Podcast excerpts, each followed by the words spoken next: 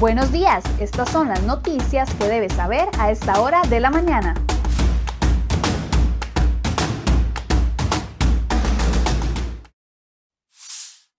Siete con 24 de la mañana, muy buenos días, gracias por acompañarnos en Cero y Noticias. Vamos de inmediato con las informaciones que preparamos para ustedes el día de hoy en la portada de cereoy.com.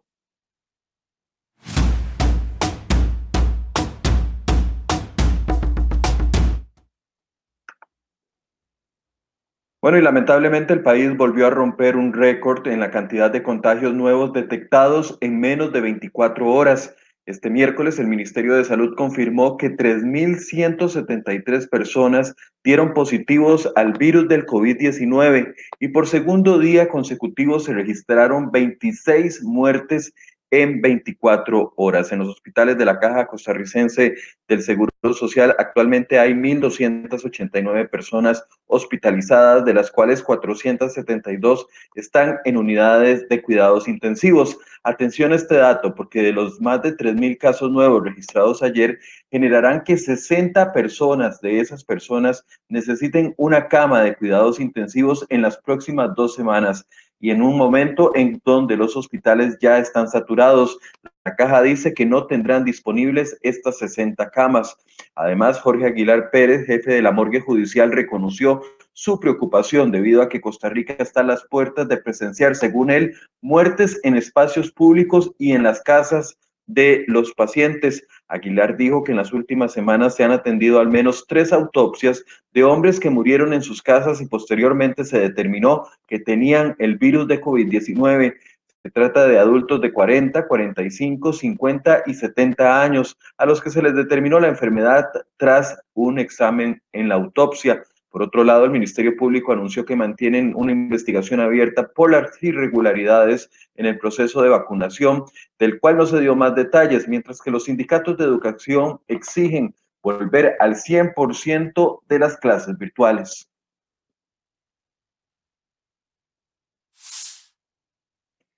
Bueno, y atención a este caso que ha dado tanto de qué hablar en el ámbito político, porque alias Pancho Villa y su banda podrían quedar en libertad luego de que se ordenara una nueva audiencia de medidas cautelares, pues en la sesión pasada, escuche bien, la jueza pasó viendo el celular Así quedó constatado en la resolución del recurso de apelación del Tribunal Penal del Tercer Circuito Judicial de Grecia. Ahí se indica que se dio una violación al principio de concentración, imparcialidad y objetividad de la juzgadora, en consecuencia, violación al debido proceso penal. Asimismo, se detalla que la jueza penal no estuvo atenta ni vigilante ni siquiera del desarrollo de la diligencia y tampoco se percató que en algunos lapsos las partes incumplieron incluso hasta con el uso básico de la mascarilla. Además, se cuestiona que en, un momento la jueza pasó durante ocho minutos viendo el celular y se expresa que hubo una, un desinterés evidente, por lo que se aceptó la apelación de los abogados defensores de los acusados. Así el tribunal ordenó que se realice una nueva audiencia en un plazo de 48 horas. Según el OIJ, alias Pancho Villa es un poderoso narcotraficante ligado a actividades criminales desde hace varios años y se le relaciona a algunas figuras políticas del Partido Liberación Nacional en la zona sur del país.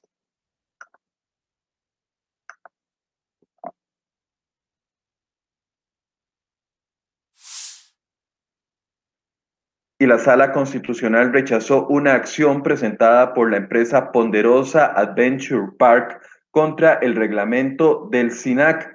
Este reglamento le prohibió a la empresa permitir que los turistas se tomaran fotos y alimentaran a los animales que habitan en el parque. La administración del parque privado llevó a cabo varias acciones y pidió un espacio de un tiempo al SINAC para acogerse al reglamento, pero la entidad les dio un ultimátum el pasado 29 de abril en la acción de inconstitucionalidad, los representantes del parque alegaron que ante los magistrados que el reglamento carecía de sustento jurídico, estudios técnicos y científicos, pero los magistrados no se convencieron con esta posición de los abogados del parque y rechazaron la acción de inconstitucionalidad. Además, los juzgados de ejecución de la pena deberán de contar con roles de disponibilidad ante el peligro de fuga de las personas que descuentan su pena mediante el arresto domiciliario con monitoreo electrónico.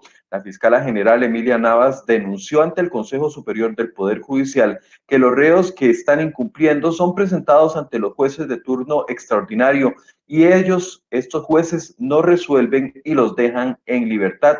La jerarca explicó que ha sido significativo el aumento de incumplimiento de las medidas y que los fiscales tienen órdenes de solicitar la revocatoria del monitoreo electrónico y su ingreso a presión para los que incumplen la medida, pero esto no sucede. Sin embargo, chocan con pared cuando el desacato de la medida se produce en horarios inhábiles, ya que los casos son atendidos por los jueces de turno extraordinario, los cuales no resuelven y terminan siendo finalmente liberados.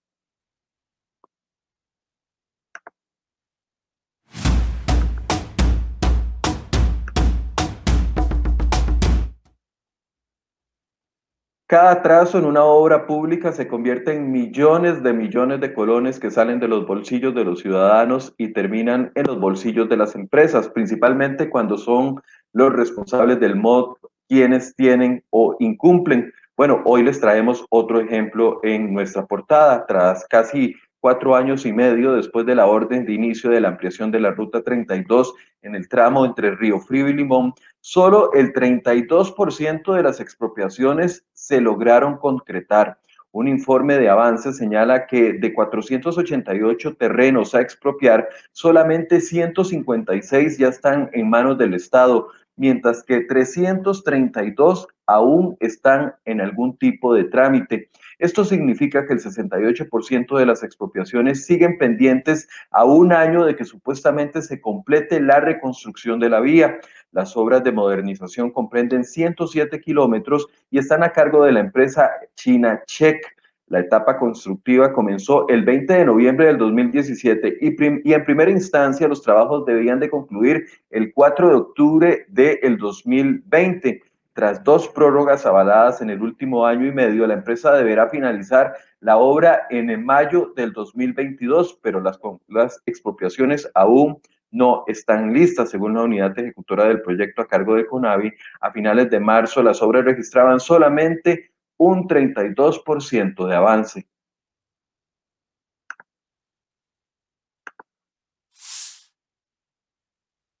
Y este es otro tema de transportes, a casi cuatro meses para que caduquen el plazo de renovar las concesiones de los servicios de autobús en el transporte público. La hoja de ruta por parte del MOP sigue siendo incierta. El Ministerio de Obras Públicas y Transportes no ha presentado públicamente el plan de sectorización que funcionará con los nuevos permisos de operación. La sectorización fue planteada, escuche bien, desde el año 1999 y reimpulsada en el año 2017 y establecería rutas principales y secundarias para alimentar los sistemas de buses. La propuesta de sectorizar prevé 12 sectores y, subsectores que funcionarían de forma paulatina durante los próximos años en el área metropolitana de San José. En principio, los plazos de operación rondarían los 15 años, según el gobierno, y esto le ha generado muchas críticas. Ellos pretenden que además las compañías costeen las inversiones en la compra de buses eléctricos y la instalación del pago electrónico, pero el MOB mantiene bajo total secretismo el plan y hasta el momento solo se sabe que han consumido 400 millones de colones en consultorías, de las cuales no se tienen detalles aún. En la portada de cereoy.com puede encontrar un reporte completo hecho por el periodista Pablo Rojas.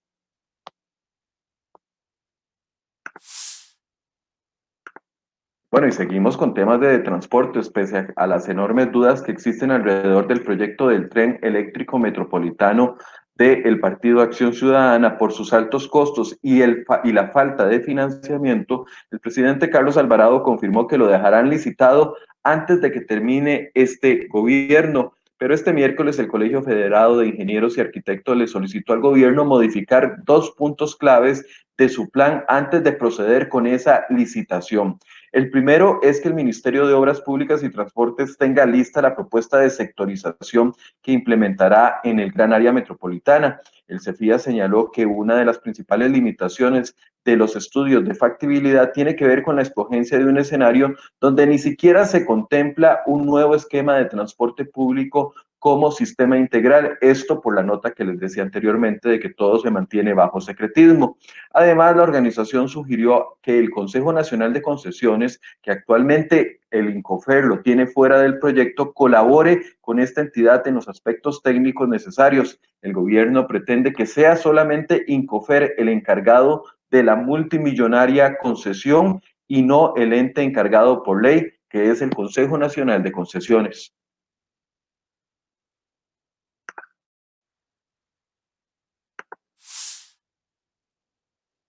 Bueno, y se calienta cada vez más la pugna interna en el Partido Liberación Nacional. Y es que crece la tensión entre los precandidatos de este partido por un posible cambio de fecha en la convención interna programada para el próximo 6 de junio. Por un lado, cuatro de ellos insisten en que no es prudente realizarla en esa fecha por la cantidad de contagios que se están reportando en las últimas semanas, mientras que el expresidente José María Figueres insiste en que no hay garantía de que el panorama, el panorama de la pandemia cambie para el mes de julio o agosto, por lo cual se debe mantener la fecha del próximo 6 de, junio. La palabra final la van a tener la Asamblea Nacional que se va a reunir este sábado 15 de mayo en el Liceo de San José. Además, en otros temas políticos, los diputados aprobaron este miércoles realizar sesiones virtuales en comisiones legislativas y plenario desde ahora y hasta eh, abril del 2022. Esto por la pandemia tras una serie de contagios también que se dieron y que dejaron más de 30 empleados de la Asamblea Legislativa enfermos, entre ellos al menos cinco diputados que actualmente se mantienen con COVID-19. También trabajan en concretar el voto electrónico para las sesiones de plenario y para los próximos días los diputados avanzarán en la discusión que falta del proyecto de ley de empleo público y también en la discusión de presupuestos extraordinarios en la Comisión de Asuntos Hacendarios.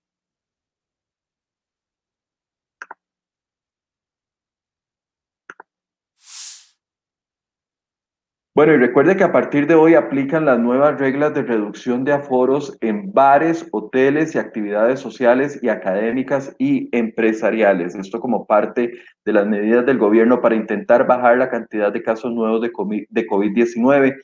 Los bares podrán operar a un 25% de aforo solamente, los hoteles con más de 100 habitaciones a un 75% y los parques nacionales a un 50%. Se cambió también el aforo para actividades académicas y empresariales que ahora podrán tener máximo 150 personas, los salones de eventos sociales solo 30 personas y los lugares de culto como iglesias católicas o evangélicas máximo de 200 personas.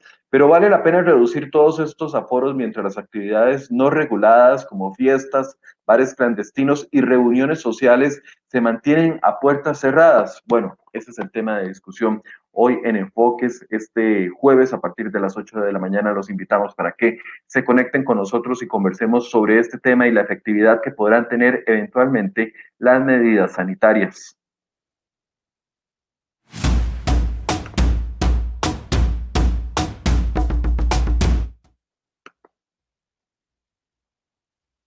Bueno, y una buena noticia traemos el día de hoy en la sección de economía y es que la empresa Prodigius, que se encarga del desarrollo e implementación de plataformas y soluciones tecnológicas, anunció la apertura de 227 empleos para profesionales en diversas áreas profesionales costarricenses. Ofrecen más de 27 categorías distintas en puestos laborales de desarrollo de software, marketing digital, editores de contenido y gerencia de proyectos. En nuestra sección de nacionales, ahí hay una sección que se llama servicios. Ahí va a poder encontrar el enlace para que usted pueda ver los requisitos de cada uno de esos 27 tipos de puestos y también la forma en que pueda aplicar para estos puestos. Además, en otro tema de economía que les traemos en la portada de hoy, dice que crece la brecha entre las empresas de la economía tradicional, conocidas como el régimen definitivo, y las compañías ubicadas en las zonas francas. Antes de la pandemia, las empresas de la economía tradicional venían creciendo a un 1% y las empresas en zonas francas a un 14%. Con la llegada de la pandemia y los cierres, las empresas tradicionales cayeron, mientras que las de zona franca más bien han crecido y la brecha ahora es de hasta un 22%. Esto ha generado dos Costa Ricas, definitivamente, aquellas que sostienen la economía, los empleos y las exportaciones gracias al régimen de zonas francas y otras que atraviesan, atraviesan penurias para mantenerse mes a mes. Todos los detalles y los gráficos sobre este tema los puede encontrar en nuestra portada.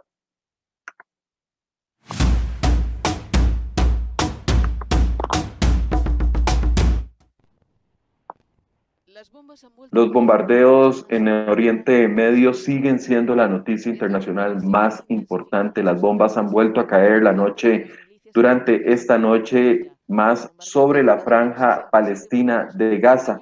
La aviación israelí sigue intensificando sus ataques contra los dirigentes, según ellos, de las milicias islámicas. Los bombardeos ya han dejado al menos 67 personas muertas en ambos lados de la franja, entre ellos 17 niños y más de 400 personas heridas. Paralelamente, el grupo Hamas lanzó durante la noche más de un centenar de cohetes sobre Israel, alcanzando varias localidades del sur de este país. Un niño murió en la ciudad de Sderot y otras cinco personas resultaron heridas cerca de la capital Tel Aviv. Además de los cohetes de Hamas, Israel se enfrenta a un problema de disturbios internos protagonizados por la derecha extrema de ese país. En un tiempo récord, estos enfrentamientos han empezado a parecerse a la devastadora guerra de los 50 días que se tuvo durante el año 2014.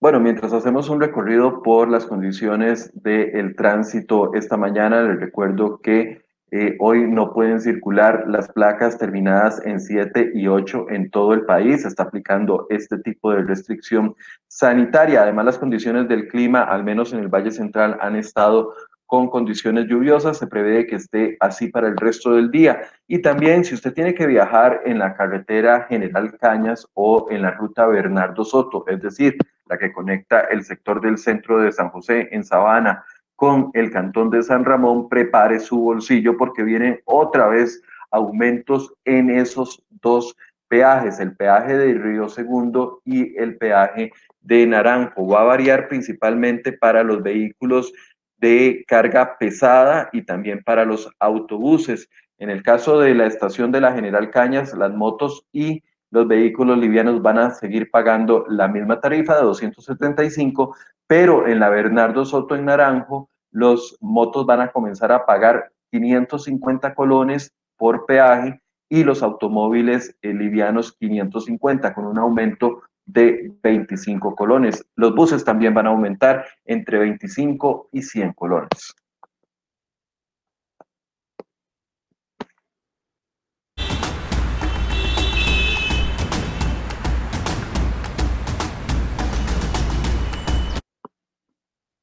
Hoy no saludé a las personas que nos acompañan en esta transmisión, pero aprovecho para hacerlo ahora al final, a Tony Cubero, a Mabel, Zamora, a don Javier Duarte, a Melvin Montero, Nicole Stedman, eh, Rod Draven, que siempre nos saluda, doña Elisa Pollastro, que nos acompaña fielmente todos los días, Roberto Solano, Ana Zúñiga, eh, Gabriel Fallas, eh, Lisette Santamaría y todas las demás personas que nos acompañan esta mañana. Gracias por su atención y además los invito para que conversemos en enfoques a partir de las 8 de la mañana sobre el tema que ya les expliqué. Las fiestas clandestinas y algunas reuniones siguen a puertas cerradas mientras que se reducen los aforos. ¿Cuál es la visión de los encargados de hacer que estos aforos se cumplan?